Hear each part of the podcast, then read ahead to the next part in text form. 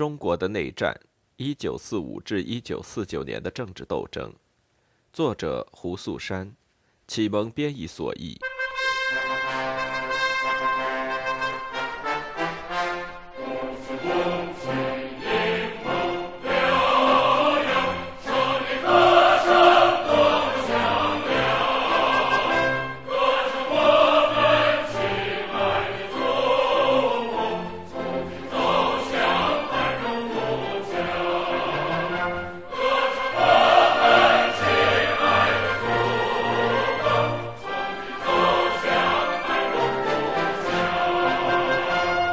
济和金融。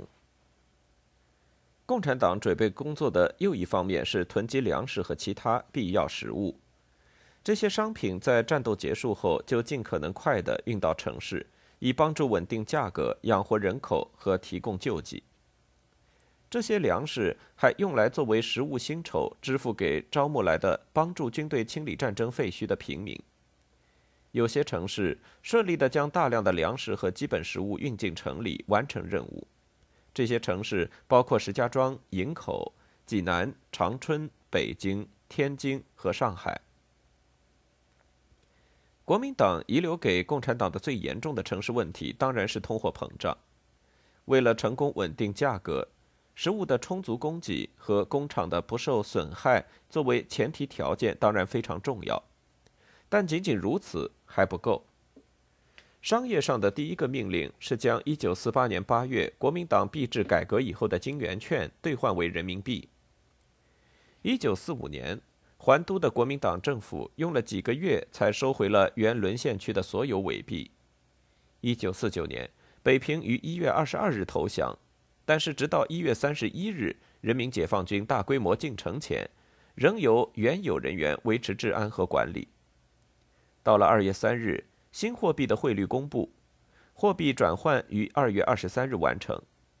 从那天起，禁止金圆券在北京流通，汇率定在十金圆券兑一人民币。工人、教师、学生和穷人被允许以优惠比率三金圆券兑一人民币兑换货币。这一特许权在共产党到达上海的时候被免除，因为他为投机创造了机会。在一月十五日被共产党占领的天津，货币转换在二月的第一个星期完成。在上海，在城市被解放的两周内，货币转换完成，国民党货币被禁止使用。然而，公众对新货币的信心并不比过去对旧货币多。金银外汇市场继续交易旺盛，价格和工资经常用银元而不是用新的人民币计算。投机行为也相应的活跃起来。实际上，在人民币刚出现的几天内，就因为投机而贬值。在上海，六月的第一个星期，一个银元的价格从人民币六百六十元上升到一千八百元，每两黄金从人民币三万九千元上升到十一万元。商品价格随着金银价格的上涨而攀升。根据上海的中国人民银行经理所说。那里零售价格在一星期内的增长率等于解放区前一整年的增长率。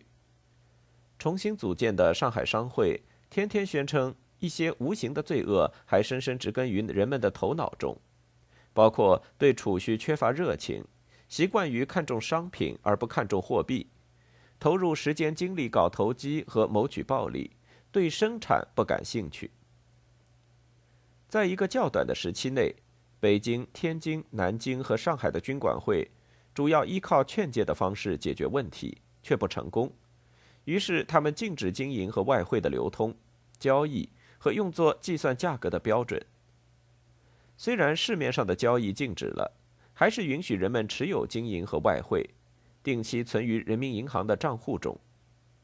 这些金银和外汇按照当天汇率，以人民币的形式见票即付。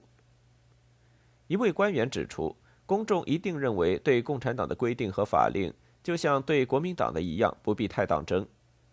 在北平，禁令在二月二十八日宣布，三月二日，军管会开始逮捕兑换货币的人。这些人忽略了据一家无线电台广播谨慎的说法，军管会的建议。到了三月四日，一百一十六名货币交易者被逮捕，他们中的大多数在做了登记并答应不再交易银元后，很快被释放。在上海，货币置换过程比北方城市实行的还要快，于是令人民币成为唯一交易媒介的工作，在开展时比北方多了几分戏剧化。在六月十日的早上，人民解放军军队在股票交易大楼周围围上警戒线。这是大家所熟知的城市内投机经营的中心。他们逮捕了两千一百一十三人，在教育之后，一千八百六十三人在二十四小时被释放，剩下的被认为罪行更严重的二百五十人被羁押。在这些人里，有几个是上海最臭名昭著的投机者。同一时间，新政权还开始动员群众支持拒营运动，要求工人。国营企业、政府机关和学校拒绝接收和使用银元。六月九日，上海学联召开了群众大会，动员学生支持拒营运动。来自一百所大学和中学的六千四百名学生与会，几百名学生宣传队很快来到街上教育商人和钱贩子，并对每个过路人宣传新的金融规定。软硬兼施之后。共产党通过平价，也就是商品储蓄单位刺激经济，从而丰富了打击投机的手段。它被设计出来，目的是为了保护储蓄不受最坏情况下通货膨胀的影响，这样就消除了投资经营的主要动机。在新的系统下，以人民币形式存入的储蓄被转换成商品单位的储蓄，每一单位代表以下商品市价的总额。一品脱米，一英尺布，一斤煤，一盎司食用油。当取出存款时，款项按取款时这些商品现行价格加上利息支付。最后，所有政府银行的贷款同样以商品单位的形式计算，所有公职人员和很多其他人的工资也按该形式计算。另外一个鼓励储蓄并吸收购买力的方式。是政府债券的出售，推销活动开始于东北，后来向南移。公众前不久目睹了国民党的债券贬值为不值钱的废纸，所以可以理解他们不敢贸然支持这一项目。每个城市都成立了认购委员会，一场声势浩大的推销活动开始了，主要针对工商界。与国民党政府最后一次的债券发行不同。这次新政权的第一次发行债券，最后被认购一空。每个城市在接收后的几个月内，商人和实业家，特别是前者，还成为沉重的累进税的主要对象。法令写得很清楚，让人没有空子可钻。很多人抗议，但是共产党也很坚决。他们宣称，在过去，农民承受着战争主要的开支，现在城市也必须做出贡献。然而，农村还是继续贡献着他的那一份。税率在新解放区定在收成的百分之十三，老解放区定在百分之二十。最后，为了阻止商人的囤积居奇和价格操纵，这些曾经在国民党经济中给城市消费者增加了困苦，新政权试图确保政府控制的生产区稳定供应必需商品。除了对一些必需品的定量供应之外，新的市政府还囤积基础必需品，比如大米、小米、盐、油和煤。当价格显示强烈波动的时候，将它们投放市场以稳定价格。这是通过市贸易公司来完成的，而市贸易公司是政府大区贸易机构网络的一部分。他们还从事常规的零售，以及负责向消费者合作社提供货品。例如，在二月的最后一个星期，华北贸易公司开始在北平出售粮食、煤和布，价格稍低于市价。贸易公司开启了他自己的门市部，还委托一些私营商人以固定的价格出售国家供给的商品，允许商人继续以市价出售他们自己的商品。然而，事实证明，私人代理系统并不让人满意，因此，国家贸易公司越来越依靠消费者合作社。将它作为政府供应商品的专营店。虽然这些合作社的质量总是被报纸诟病，他们的数量却在迅速增长着。他们的组织方式像老解放区一样，面向个别工厂、作坊、政府机关等的雇员，对外人和普通大众并不开放。因此，一解放，共产党就在经济、金融和货币政策领域内做了，或者至少尝试去做了一些事情。国民党在接收沦陷区时，因为忽略没做而遭到批评的事，不外乎这些。到了1949年，共产党保卫城市经济基础设施的努力似乎达到了想要的结果。基本的设施，包括交通和通讯，在战斗结束之后都尽可能快地恢复了。货币置换过程做得干脆利落。新的当权者立即开始对造成通货膨胀压力的几个源头进行控制。转换成新货币之后，所有在形式上构成竞争的兑换都被禁止。通过逮捕主犯，定下相当现实的汇率，以及为公众提供一种代替的投资方式，买卖金银和外汇的黑市得到控制。另外，共产党开始收税。对一些必需商品开始了定量供应，并采取措施，使得必需商品稳定的流入城市，以控制的价格出售。经济马上对这些努力做出了反应，但是反应不太明显，而且不均衡。在共产党统治的前几个月，物价继续上涨，但比国民党统治的最后几个月的增长率要小。在天津，一九四九年一月二十五日到八月二十三日之间。批发价格的平均周增长在百分之十一点三十八，而工人生活花费的平均周增长率是百分之九点五一。国民党在天津统治的最后月份，一九四八年八月二十四日到一九四九年一月十一日，相应的数据分别是百分之二十六点零三到百分之三十一点二。然而，在解放后的一个月内，上海的食物价格猛涨。天津的情况也是一样。据记载，上海的米价增长了六倍，一个商品储蓄单位的价格从一百人民币上升到七月十九日的八百九十四人民币，在八月一日则上涨到九百六十七人民币。虽然官方强调工商业的复兴，发生的扰乱却常常抵消掉那些能有效减轻通货膨胀压力的努力。天津当局宣称。到了一九四九年二月中，约有百分之九十的城市的企业重新开门，但是接下来的报道显示，他们很难继续开下去。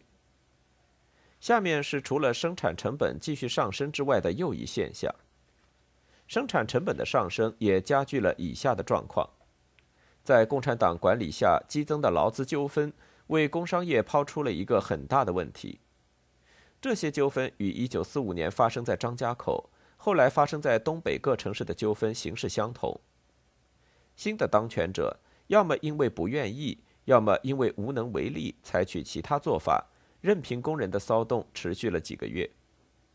在此期间，工人要求提高工资、发放生活津贴、增加遣散费和更好的待遇。这就是在一九四九年春天被占领的城市的情况。一整年前。党的领导第一次将相同的劳工骚动视为左倾错误。在共产党进城后不久，华北总工会筹备委员会天津办公室开办了一个工人咨询办公室。到二月初，办公室回复了两千多条咨询，很多都是关于工资报酬以及劳资双方发生纠纷时资方的权利问题。给出什么样的答案，并没有公开。但是，对这些和其他相关类型的劳资纠纷，在接下来两个月有所增加。三月的某星期，新华社称，六家私有的天津工厂在接受工人的要求，改善了工作条件之后，生产力得到提升。恰恰在同一个星期，一家当地报纸报道，由于劳资纠纷和劳动力成本的增长，关闭企业的数量在增加。该报道由中国人民银行经济顾问钱家驹执笔。他后来写道：“一些天津的企业家依靠逐渐变卖他们的工业资产，以满足工人对于涨薪的要求。”在北平，劳工争端的问题如此突出，城市的十个区级政府召集来自很多不同企业的劳工和管理人员代表，包括面粉厂、铁厂、火柴厂、理发店以及三轮车与黄包车公司，开了一系列的会议。政府代表宣布，工资纠纷必须根据劳资兼顾的原则来解决。领导们还重申了党的保护工商业的政策，提醒在座各位，该政策不包括清算斗争。根据上海市新市长陈毅将军之后的一则报告，仅上海一地在七月份就出现了两千多起劳资纠纷，工人把之前在国民党统治下的四年中。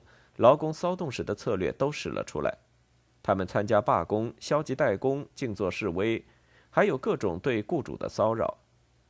大美晚报的伦德尔·古德被他的几个雇员锁在办公室里，直到他答应满足他们的工资要求才被放出来。从此，他对共产党的管理不再抱有热情。不管雇主是外国人还是中国人。上海的工人都要求提升工资、贷款、端午节奖金和增加遣散费。上海的新政权很少对其进行干涉，虽然北平和天津已经采取了新的兼顾劳资双方利益的政策。像在第四章中提到的，大城市，特别是在上海的劳工骚动，是贯穿内战时期大多数时候经济生活的一个普遍特征。我们虽然不是完全清楚这是否是共产党的一个动机，但他们也许有意识的不在解放每个主要城市之后，立即对劳工的要求严加约束，以免疏远连国民党都要试图抚慰的劳工。共产党自己在关于国统区劳工运动的主要政策声明中，以及通过他们在国统区的地下组织，都曾鼓励工人提出要求。这些要求与工人现在提出的没有什么区别，在没有充分的准备和解释的情况下，马上宣布工人必须停止争取利益，很不合时宜，因为大家都认为解放理所当然带来这些利益。革命的口号很明确的鼓励着劳动者要有这样的反应。这一情况当然同样与共产党管制劳动者要求的能力有关。张家口的经验和在东北反左倾运动都说明了，要想成功完成这个任务，必须满足至少三个条件：一、有能力提供基本的经济安全，保证供应低价的必需商品；二、有愿意并能够解释和实行党的政策的积极分子担当干部；三、共产党领导的工会组织在劳工主力中的壮大。由于大部分城市在接收前后的经济混乱。当时严重缺少干部，挑选新干部时缺少甄别，对所有新来者的训练并不充分，因此想要在一九四九年人民解放军进城后立即让所有地区都充分满足前面提到的条件是不可能的。这突出显示了在农村和在城市的反左倾运动的基本差别，在农村。党中央有意将土改运动推向过激，以摧毁上层集团统治者和平均地权，直到达成了目标，才会实行反左倾运动。这就代表真正的群众运动成功完成了。另一方面，在城市，党显然没有太多选择，只能容忍解放后短时期内工人的过激行为。由于在中国主要城市劳工运动相对发达，而共产党来到大城市后还未准备好。无法马上实行他的保护资本家生产不被城市无产阶级的要求所破坏的政策。由于一些原因，上海在接收时期的经济混乱比别的地方要严重。早在1949年2月，《大公报》报道，大部分机器制造厂关门，由于缺乏小麦，只有百分之十的城市面粉厂在运营。由于工资、电费和其他制造成本的上升。棉厂、纸厂和各种日常必需品的制造商在亏本销售他们的商品。到了五月，共产党军队抵达的时候，上海的工商业实际上处于停滞状态。与他们在天津的同事不同，上海的新领导班子不能在解放后的一个月内宣称百分之九十的城市企业恢复运行。六月二十一日，《大公报》报道。上海有半数以上的工厂和商店依旧关门停业，剩下的虽处于营业状态，但大多数开工率有限。机器制造处于崩溃的边缘，纺织业的制造费用比出售价格还高，顾客很少，猛涨的食品价格又造成广泛的劳工骚动。像千家驹说的那样，上海实业家遇到的困难，在很多方面与解放后天津的实业家经历的困难相似。在两个案例中，基本问题是原材料的短缺、攀升的劳工费用和市场营销的困难。天津的状况没有那么严重，因为周边的农村已经先于城市得到了解放，土改已经实施，新货币替换了旧货币。所以在占领天津后，与邻近农村地区的沟通渠道很快重新建立起来，而这在上海是不可能的。上海经济困境在那个夏天如此严重的另一个原因，是开始于六月份的破坏性空袭。国民党军队造成了一些破坏，并取得了一些成效。上个月，在他们匆忙撤退的时候，来不及进行这种破坏。同样在六月。国民党军队开始对城市进行有效的海上封锁。七月，上海遭遇历史上最严重的一次台风，在此期间的雨水泛滥造成了相当大的经济损失。另外，长江、黄河和华南的很多河流发大水，淹没了广大的内陆地区，更进一步助长了上海的灾难。然而，不是所有的错误都在客观环境上，很多问题。确切地说，来自新经济和金融措施本身，而且并不局限于上海，甚至华东地区。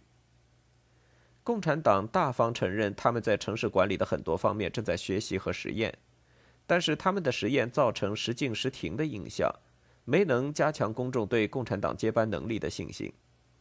比如，华北实行了所得税，但很快又取消。